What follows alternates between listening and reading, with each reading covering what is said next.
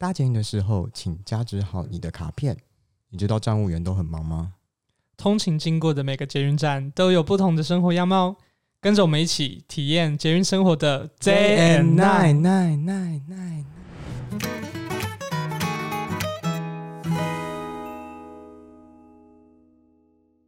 大家好，欢迎收听搭捷运的时候，我是 Danny Huang。我是 Fred，今天我们的节目呢，终于邀请到我们第一组的嘉宾来陪我们一起录音了。而且我们在这边真要强调是真人的嘉宾，对，不是像我们之前在奇里岸，然后还自自己自己假装 那个跟跟林友到现场这样子。好，那我们用热情的掌声欢迎我们的学弟们。耶、欢迎 Hello，大家好，Hello，大家好，我是奇安工作室的根里啊，不是，不是大家什么冒充？用第一眼看世界的汉文，嗨，我是运输小教师的玉祥。耶他们其实都有在 IG 经营自己的粉丝专业啦。那我们给他几一点工商服务的时间来介绍一下自己的节目，好了。好，Hello，欢迎欢迎大家收看我们的，我们是收听，我们是收听不是收看，真的啊看不到，听不到。好，大家好，我是用第一眼看世界的汉文。那我们的我的 IG 是什么？我要先介绍我的那个，对你应该账号是不是节目？然后再那个，然后再说我的账号这样子。对，然后到时候我们都剪掉。好，没问题。这会不会太邪恶了？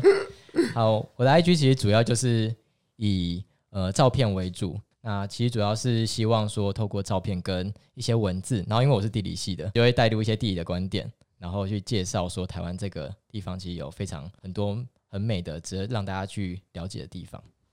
对，真的不得不说，就是学弟他们去爬山拍的那个照片，都比现场还好看。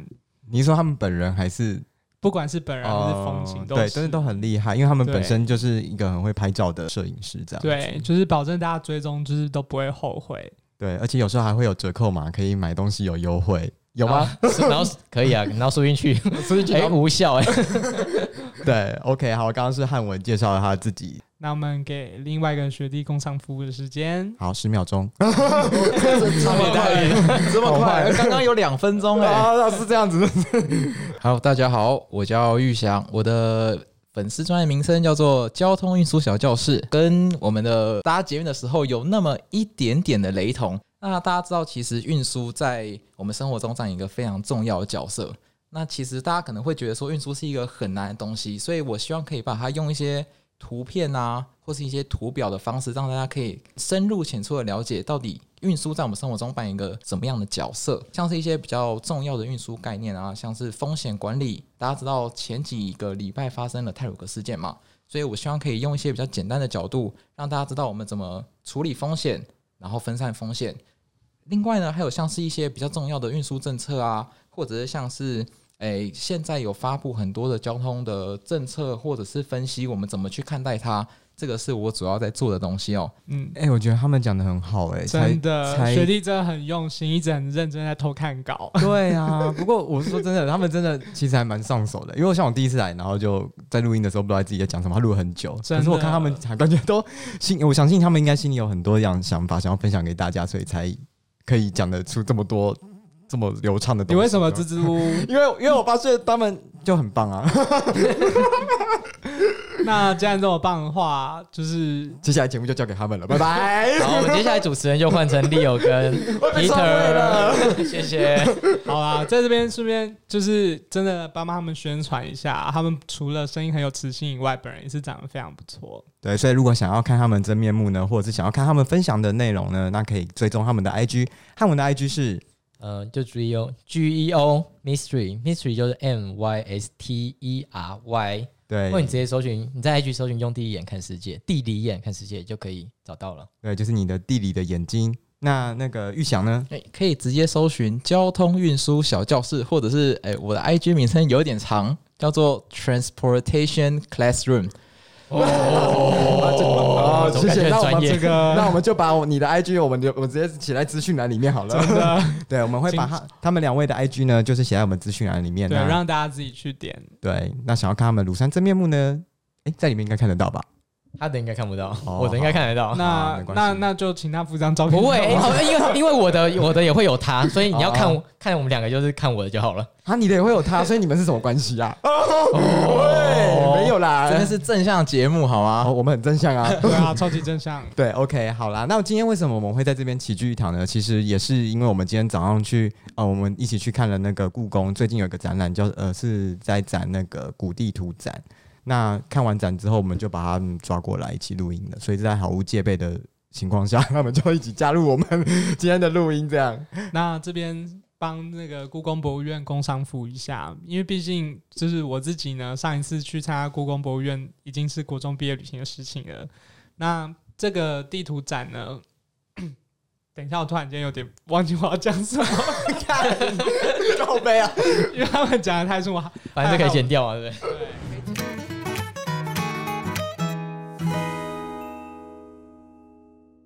那它这个地图展呢，它总共有两个展间。那比较特别是一个展间是在讲台湾地图的，然后如果有研究历史地人就知道说，有台湾有一个非常珍贵的这个在清朝时代画台湾的地图，叫康熙舆图跟乾隆舆图。然后在这个展间里面呢，可以看到，诶，乾隆舆图的本尊就是真正的那一个呃地图册，在这个展示间里面。对，所以如果是地名控或地图控的人，应该是会非常喜欢这个展览的。对，所以它的展期不知道到什么时候，有没有那个去了很久哎、我们现在今天去是第二天而已，哦，所以它的展期呢，应好像该有到七月多哎、像我们这种地图控啊、地理地理迷，就是光是在这个前面的那东西叫什么看板，就看了三十分钟。对入口有一个展板，然后是古地图，我们就在那边研究了三十分钟，这样。对，所以希望相信有兴趣的人都可以，就是去去故宫博物院的这个展对展期其实蛮长的，那我们会把相关的展览资讯连接放在我们的 show note 里面。对啊，顺便看一下故宫三宝。我到今天才知道三宝里面的第三宝是什么，是什么？就是一般人都知道是翠翠玉白菜肉心丝嘛。那其中第三个都会想不到，因为我真的没有人知道，嗯，那是什么？叫做毛公鼎，你有听过吗？是历史课本会出现的我真的不知道哎、哦，就是它它摆在一个很不起眼的地方。哦，对啊，然后我们看到网络上的资讯就有写到说，哎、就是这三个加起来的话，就是酸菜白肉锅。对，因为有锅子，然后有肉有菜，加起来就是酸菜白肉锅。对，所以锅子的顶也是蛮重要的啦，不然就不能煮了嘛。没错，所以大家去故宫博物院，除了看地图展以外呢，也要记得收集这三宝。对，目前这三宝都在北故宫博物院，所以就是大家可以好好把握时间去看。而且那个持国民身份证优待票一百五十块。那我们既然学弟们都来了，还是请他们分享一下，看一下这个地图展的心得。哎、我们这一集就要介绍地图展心得，然后我们就剪到下一集这样子，好啊。从汉文先开始。这些地图展其实呃最有趣的，真的就是学长刚才讲的那两幅图，就是一个是康熙年间的，一个是乾隆年间的。那有一乾隆年间那幅竟然还是真迹耶，真的是从乾隆年间保持保存到现在的。你去现场看，你会发现说它呃画的它本身颜色还保持的非常的饱，非常的好。对，然后我也觉得蛮印象深刻，就是哎、就是想比想象中的还要显眼。对我我也蛮震撼的。哎、我不是预想，我是预伟。那预想要不要分享一下呢？哎、其实我觉得我们在看地图的时候，大部分都是在网络上看到图片。那能够真正看到真机很大幅的图片在你的眼前的时候，其实会觉得那感受是很不一样的。平常我们看到的地图，大多都是在电脑上啊，或者在你的平板上面看到地图，然后真的看到地图你觉得，哎、以前可能我家现在住在这边，然后以前原来叫什么聚落的名字，那个感受的强度其实是会有差别的。所以我觉得故宫能够展出这样的画像，其实我觉得是一个很不错的跟观众互动的方式啦。其实可以看得出来，古人很厉害，因为他们其实，在资讯有限上面，那他们就是用这样子土法炼钢的方式去用手绘的把地图画出来，然后还可以画的很，就是跟现在的状况，其实大概我们都还能比对出来，其实很厉害耶。嗯对啊，而且我自己本人的话，我比较喜欢康熙舆图，因为可能那时候就是台湾未开发嘛，所以就很多就是没什么地名，也不知道画什么，所以他就会画很多什么草茅草房啦，然后甚至有猎人打猎追兔子啊、追梅花鹿之类的，就觉得是一个不只是单纯地图使用的功能，它还有兼具画作美感跟就反正觉得如果今天出一个线上游戏的话，它完全可以当地图这样。有啊，像以前我们可能好像有玩过什么类似轩辕剑啊，或者什么这种那种对，完全是那个 style，对，就是那种 style 的底图，就会觉得哇，好像就是把那个电玩游戏的画面搬搬出来这样子。山水风景画，对对对对对，其实蛮有趣的。所以大家如果想要增加自己的嗯那个文文艺气息的话，或者增加一点，就是看一下古人他们是怎么样画地图的这样。好，那今天呢，我们要直接进入我们的主题了吗？OK，好啦，那今天就邀请我们的两位新朋友呢，一起来搭捷运。今天我们要搭捷运到哪一站呢？台北小巨蛋，Taipei Arena Station, 台北小巨蛋，台北小巨蛋，左侧开门。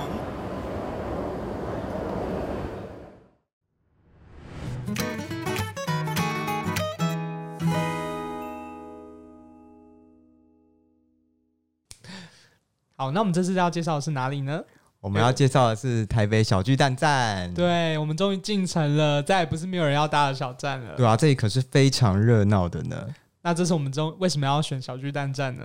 因为之前呢，嗯，不是那个新闻报道，就是说 IKEA 敦北店要关了嘛，很可惜。对啊他在台北开了二十三年，那，IKEA 真的很重要哎，因为周末不知道干嘛，都就是去 IKEA 逛啊。对啊，因为那边的大家逛过 IKEA 那边的，就是逛街空间，其实它那边擘画了一种对未来家居的那一种那个想象，而且我最喜欢的就是 IKEA，就是你在他的床上坐再久都不会有人来赶你，而且就很舒服这样子真。的。对，不过很可惜的是，因为内湖店要开了，四月二十八号开幕了，所以呃，敦北店 IKEA 呢在四月二十六号就要关闭了。所以我们想说，那借由这个机会呢，那就跟呃稍微回顾一下这边的一些发展历史，这样。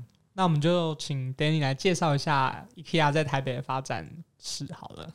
大家其实想到 IKEA 都会想到现在这个敦北店嘛。那其实台北第一家 IKEA 呢，并不是在那一边，而是在呃敦化南路，也就是现在的远东搜狗敦化馆那边。就是那个敦南成品斜对面，对，以前敦南成品的斜对面。那后来呢，在一九九八年的时候呢，开了现在的敦北 IKEA。那后来敦南的 IKEA 呢也关就关掉，所以但是敦北 IKEA 其实长它留在这边比较久，所以我们印象中的 IKEA 都会是在这个地方，就台北小巨蛋这个地方。对，但其实第一家店并不是在那边这样。但坦白说啊，我自己身为高雄人，我已经很习惯逛那个独栋超大间的 IKEA，所以我刚来台北逛的时候就觉得这这什么东西啊？对，因为台北那个家具都去哪了？对，很小一很比较小一间，然后又是在地下室，所以整个逛的空间其实感觉好像有比较受限的感觉，这样子。但是我觉得在买那个生活小物的时候蛮方便的啦，就可以走很快就把那些衣架什么都拿一拿这样子。对，其实它对于除了它，就是对于我们来说，其实它也是一个假日休闲的一个地方，就是对不知道去哪里的时候，然后去逛一下 IKEA。那其实像我就会很好奇，是因为他后他后来打算开在内湖店嘛，可是内湖店其实就是一个捷运或者大众运输比较不方便到达的地方，所以我其实蛮好奇说，诶，那他之后客群可能就是，毕竟台北那么多搭捷运的人，那他们没办法搭捷运到 IKEA 怎么办？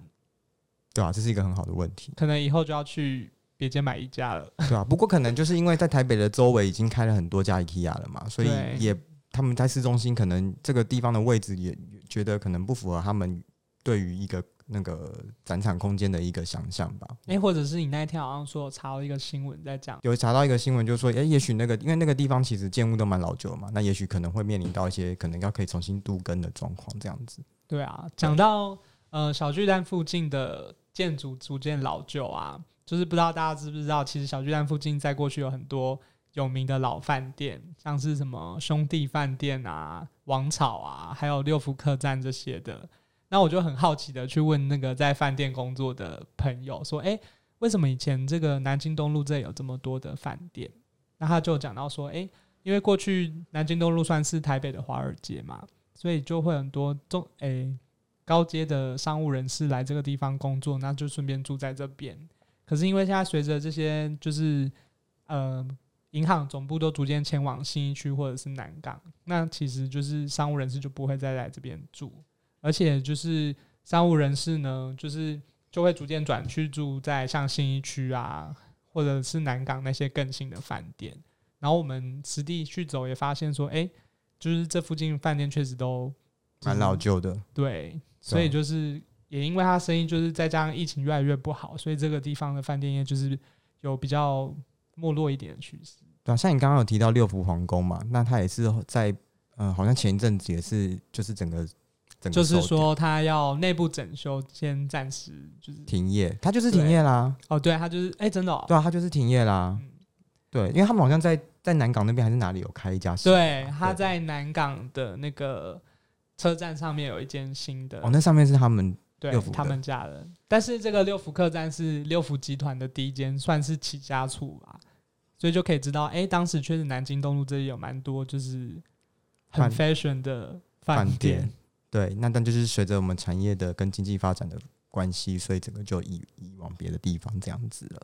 我可以问一下嘛，就是你们刚才讲六福集团，那跟六福村有关系吗？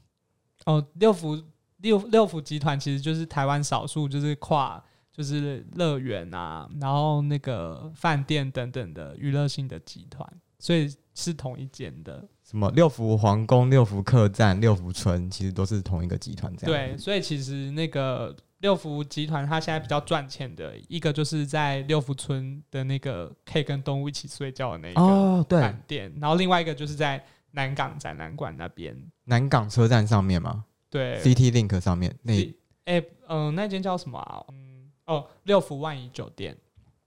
对，然后六福万怡酒店它的楼层蛮高的，所以其实哎、就是如果是住南港一带的的话，它算是就是比较指标性的饭店，而且它的风景也蛮美的。而且那边又是三铁共构，其实对于商务客交通其实蛮方便的。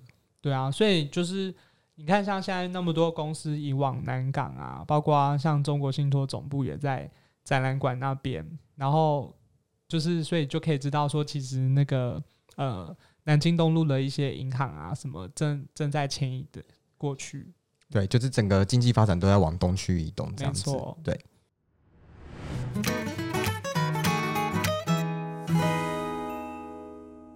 既然我们讲到台北小巨蛋，那当然要介绍一下他本人。对，其实小巨蛋这一的建筑物呢，它是在二零零五年才完工的。那它这到这之前呢是什么？你们知道吗？其实我真的不知道，因为你不是台北人。它其实以前这边是市立棒球场，嗯对，以前是市立棒球，然后那个市立棒球场是在嗯一九五九年完工的，但它在两千年的时候拆掉。嗯对，那当时为什么会拆掉？就是因为那个棒球场其实已经太过于老旧了，然后当时他们就当时那个时空背景就是希望呢能盖一座就是像仿效日本巨蛋巨蛋仿效日本巨蛋有一座就是有屋顶的室内棒球场。因为为什么我会想要这样子想？是因为其实台北是一个潮湿多雨的地方，那如果雨下太大，或者是可能就会影响到比赛进行，呃，球迷就会可能就会希望说，那我们希望能够像日本一样有一个室内巨蛋场比赛的场所啊，那这样子我们就可以看看看比赛，而且当时的时空背景又是棒球很盛行的时候，讲到下雨这件事情啊，我在还没来台北工作之前，我都幻想台北就是一直下雨的地方。结果这两年都没怎么下雨，难怪缺水。两位台北人的学弟，你们你们觉得怎么样？今年跟去年好像真的有比较少雨诶，因为我记得以前动不动就下雨，尤其是冬天的时候。可是最近冬天好像真的雨下的比较少。而且我像像我自己上班是骑车，就觉得好像有雨衣使用的频率好像没有那么高。对，雨衣都干了。哎、对我也是，我有我有这样的感觉，嗯，对，所以今年的台北这几年的台北好像有一点点反常这样子。还是大巨蛋就先不要关起来，哦哦，什么意思？就变开放式的。哦呃哦，好，反正都不会下雨，搞不好之后突然变得雨雨下很多，对啊，嗯，因为现在气候都异常。对，那说到下雨，那就回到当时想要盖这个室内体育场馆的一个时空背景、啊。对啊，就想象它就是一个大型的风雨球场嘛。对，当初说要盖一个就是室内棒球场的这个计划呢，其实一中间一直在改变。那当时也有讲到说，那就是呃，要不要盖在现在松烟这个地方？要不要在那边盖啊？后来又回到这个地方。反正，在经过几次的波折当中呢，内政部的都市计划委员会原本是呃，应该说当时的市长其实是希望呃能盖在在原地，就是现在台北小巨蛋这个地方能盖一个室内棒球场。后来的那个内政部的都市计划委员会就是来审查这个周围的地方的时候，发现其实这个地方的呃商业使用面积太高了。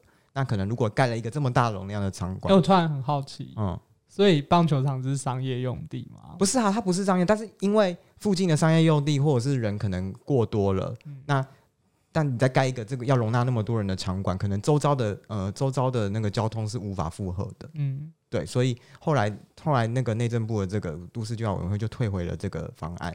对，然后再经过后来马市长上任之后，又让松烟案的，在呃就是让巨蛋盖在松烟案的这个案子呢，就是又重又重重新呃死灰复燃这样子，也就演变成现在这个样子。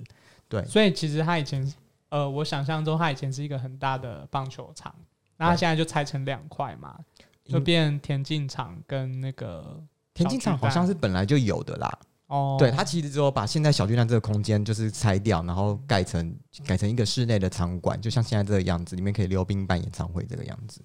对，所以我在这边，我后来就有查到他在讲说，其实这个小巨蛋一开始的期许是要成为这个室内的运动场，不管是比不能比棒球啦，因为它太小了，就是比篮球啊之类的。可是因为后来这个小巨蛋的经营权是给了那个东森集团嘛，呃，民营的对，那就发现说，其实呃，运动赛事啊，要承租这样的场地实在是太昂贵了，所以他其实第一个他没有能力承租，然后再来就是他比较不赚钱啊，因为收门票的话，当然是演唱会比较赚喽。嗯，所以后来小巨蛋就变成是一个专门在办大型演唱会跟商演活动的地方。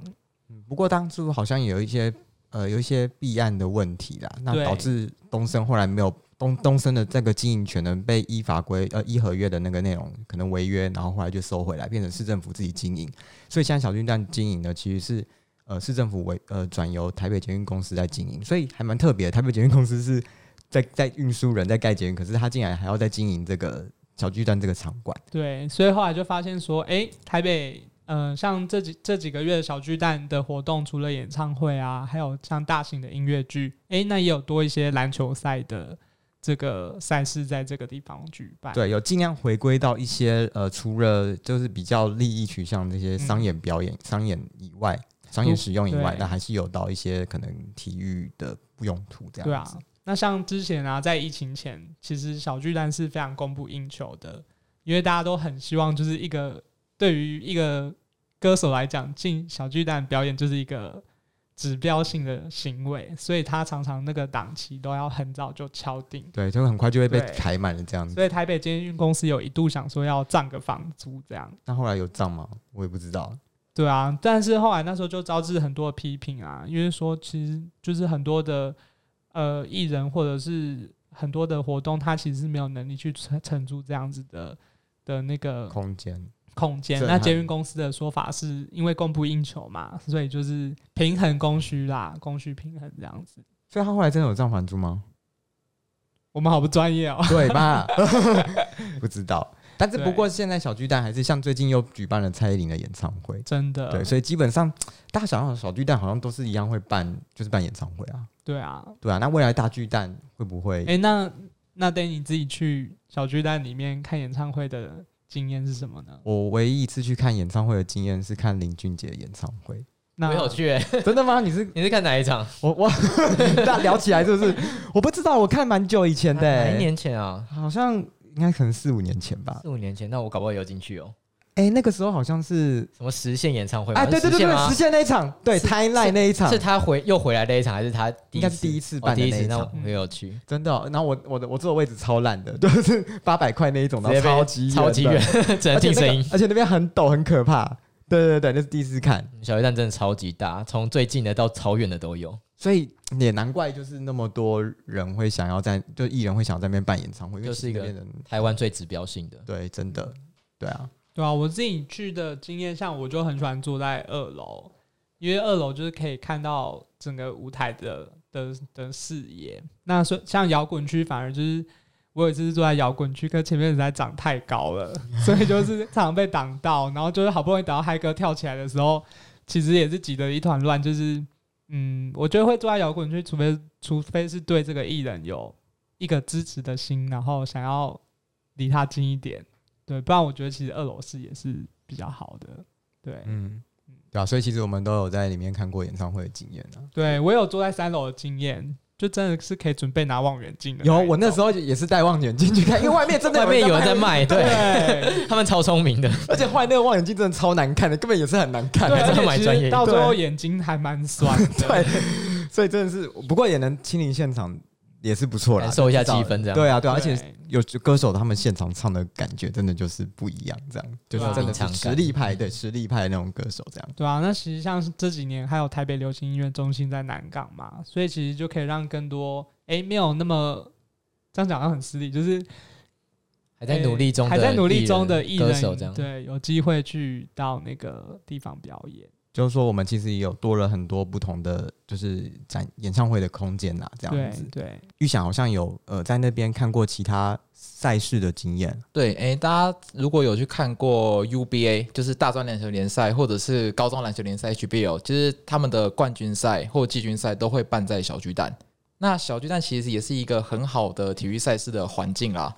那其实 HBL 跟 UBA 很好的环境，是因为它不用收门票，它是一个还蛮好的环境，然后场地又很大，所以我觉得它其实是一个很好办体育赛事的地方。虽然它不能打棒球，我觉得是蛮可惜的。诶，那我很好奇，为什么为什么不能收门票啊？因为它是教育部体育署办的，所以它其实是公家，算是公家在举行的赛事，它有点像是教育性质的活动，所以它其实是没有在收门票的。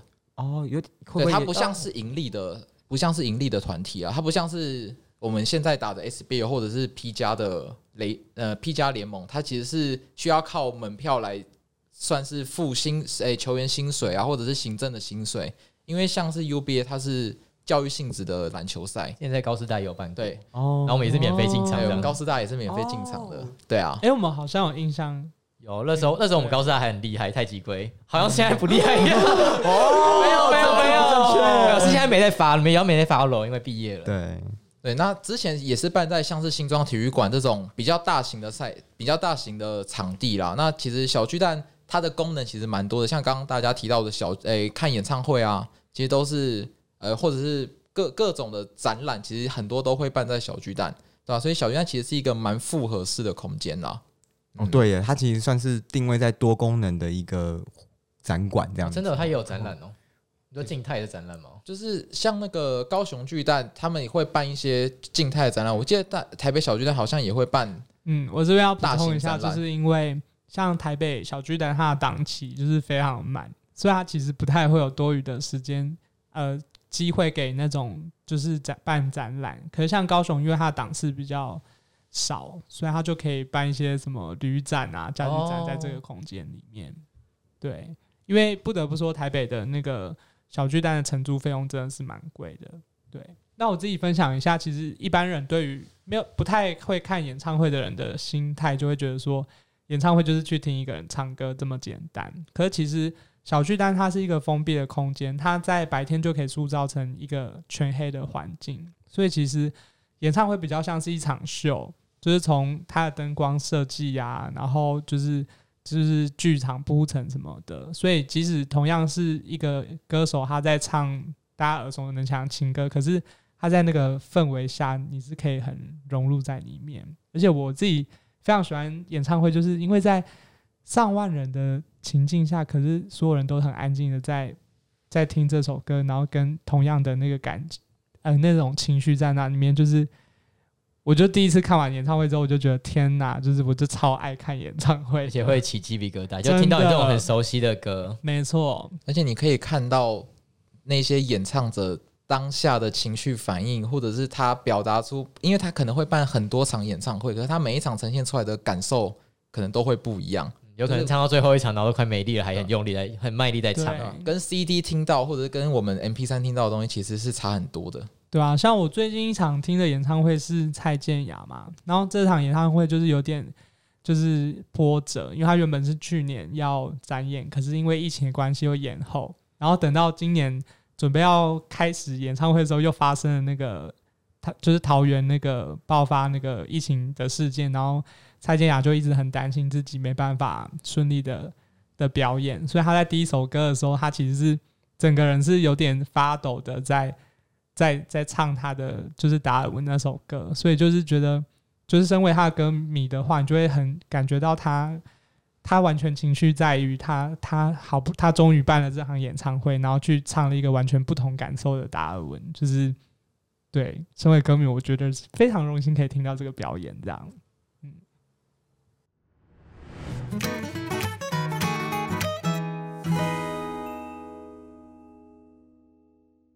对，那回来小巨蛋这边，就是就是原本不是这个地方是市立棒球场嘛？那他在两千年拆掉之后，然后举办一个最后球赛，然后拆掉了。那现在的小巨蛋是二零零五年完工，这样。那所以刚刚也提到很多问题，这样子。那我可以问一下吗？那原本不是说要盖球场，那到底之后还有没有其他室内球场要盖？据说大巨蛋吧，大巨蛋可不可以打棒？因为之前这个议题好像也是吵了一下子。哎、这我有特别去查过，就是很多人在讨论说大巨蛋可不可以打棒球呢？因为它是一个完全封闭型的这个巨蛋嘛。那后来的确说，哎、如果以规格来讲的话，它是可以打棒球的。可是这就衍生了一个问题，因为其实它是一个很大型的封闭的场馆，所以它光是空调跟照明设备就要花很大的成本。所以也有很多人讲说，诶，即使他有能力打棒球，可是以台湾的棒球队根本就没有能力去承租这个地方去练习啊，或者是呃当做他的基地。所以也非常多的人认为说，那未来的大巨蛋它可能会变蚊子馆，不然就是一个感觉只能打国际性的赛事。对，要不然就是一个更大型的演唱会场地，而且再加上未来的大巨蛋应该也是给就是大型的集团承租嘛，所以很多人就觉得说，那因为成本关系，他就又要涨房租，那所以就是他可能会不划算。然后还有就是大家应该会发现说，之前原本柯市长是觉得它有那个逃生风险就是安全性的问题。，对，但是因为那些东西会旧啊，所以就在在有限的有限制的情况下让它复工，然后慢慢的这个大巨蛋就盖对啊，完了。又之后又盖完了这样子。对，然后大家就会发现说，哎、大巨蛋里面呢有多了很多就是商场的的那个部分嘛，那其实这都是因为在商业考量下，就是可能没有那么多人租，它会无法无法继续营运，对，所以他就需要透过百货啊等等的部分去去，弥补他的那个亏损这样子。没错。而且他说实在，现在国外还有在盖这样子室内场馆，这么大型的室内场馆的那个啊，因为你看它整个盖子盖起来，那嗯是不是就要里面势必就要空调啊，或者是一些照明设备？嗯不知道现在国外有没有在流行盖这样子的建筑？就简单说，有外国的专家学者说，其实室内的场馆，第一个它的成本很高，然后再来就是，其实这么多人聚集在里面，空气品质是不是很好的？而且它的草皮是人工草皮，就是对球员来讲也是，呃，那是哇，对，其实就是比较容易受伤。受伤，会影响他的职业生涯，所以其实它是一个比较过时的设计。那为什么会这样？就是因为其实当初在讨论盖大巨蛋，大概已经是二十几年前对，就是一九九一九九五年那个时候的事情。，对然后这个概念过二十年之后，它就已经过时旧了。哎、我觉得台湾好像很多工程都这个样子、因为就是设计的时候跟实际施工的时候是已经过好久了，所以变说等到当时盖用的东西，其实都是很旧很旧以前的东西。还是再把它上面的部分再拆开一下，它是你以为它是乐高吗？就可以直接 看起来像组装起来的。哦，真的，对啊，感觉好像也是蛮蛮不错的建议哈。对，所以他们他是不能打开的，对不对？他现在应该就对啊，它它应该不能打开的啊。你说他是活动的，对，它是活哎、动的对，我哦记得国外像日本那种因为居然是可以打开，其实全呃国外有非常多球场，它其实是开顶式的球场，它可以在下雨或者是下雪的时候把屋顶关起来，然后在晴天的时候把屋顶打开。所以其实，在大部分的国外的球场，他们是可以在白天的时候用自然光来打球。那因为其实如果在室内打球的话，球员也会受到一些灯光的影响啊，哦也会比较对，会比较容易会受到那些其他外物的影响。那如果说是用自然光的话，其实会比较没有这样的问题啦。就你可能接外外野飞球的时候，然后被光照到，又接不到球。对耶。不过我自己的想象啊，像小巨蛋，它就已经是一个封闭的场地，然后光是那个阿妹演唱会跳跳跳，大家就已经抗议到不行了。然后如果它是开放的，就是就是大家应该周围的居民是会受不了吧？感觉会耶。对啊，？因为像高雄的那个世运主场馆是开放的，然后每次那个五月天在那边办演唱会的时候，就是方圆百里都听得到的哦。真的哦，那是不是可以就不用买门票？如果你只想在意声站站在外面有声音的话，那是 OK，绝对 OK 这样。哦，真的哦，那好对那好像也不错哎。不过不过不过意思就是它才还是会有噪音啊，不管怎对样，对对，就台湾就是台北市区都已经这么小了，你不管在哪里盖在哪里都会影响到附附近的居民啊。嗯，对，所以这也是一个问题哦，不知道到时候大巨蛋会不会又是沦为一个演唱会的地方？对啊，可能要只能等它都盖好之后才能去检视这些事情。对啊，好，不过不过我们今天讲的不是介绍小巨蛋吗？一直在讲大巨蛋的事情是怎样啊？一直在反正也没有很远嘛。对啦，好，这这这个大概就是其实整个那个 IKEA 附近，其实我们的主题是讲 IKEA。对，其实这就是整个 IKEA 这个地方跟小巨蛋对这边的这个发展啦，对。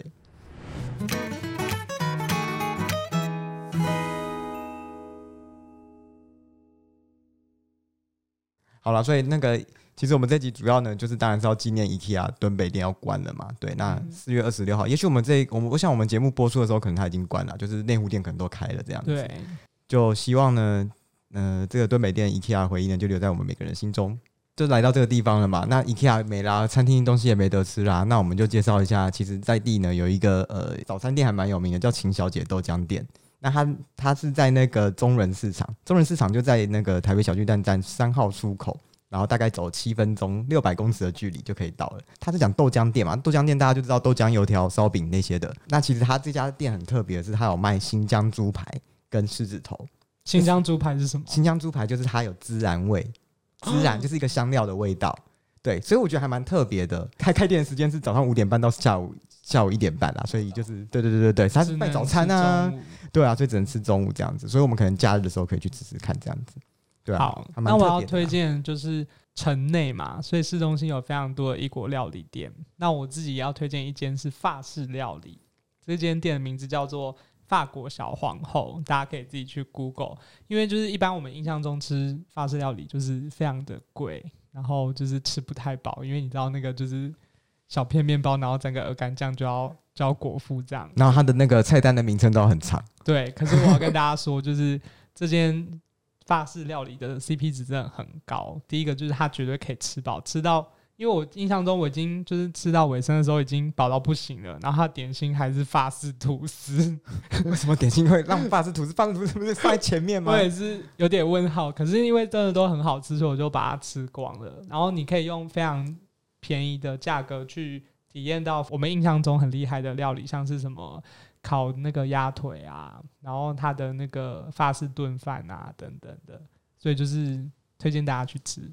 就是目前我推荐过去吃的人都非常的满意，然后它也是一个适合就是拿来约会的 不要一天到晚就是 然后还可以省预算这样的。可以省预算，然后吃到厉害的东西，然后而且它的那个氛围，就是因为大家可能都是去约会吧，所以我就觉得那个餐厅就是很安静，然后很有那个气氛，然后连店员讲话声音都轻声细语的，好像自己去吃一个多高级的料理一样。但实际上它是一个一千元就有找，然后就可以吃到套餐的餐厅。哦，听起来还不错哎。反正你每一集都会介绍一个约会圣地，我跟你讲，你以后就给我每一集都介介绍。大家如果有交往到对象，真的要感谢我，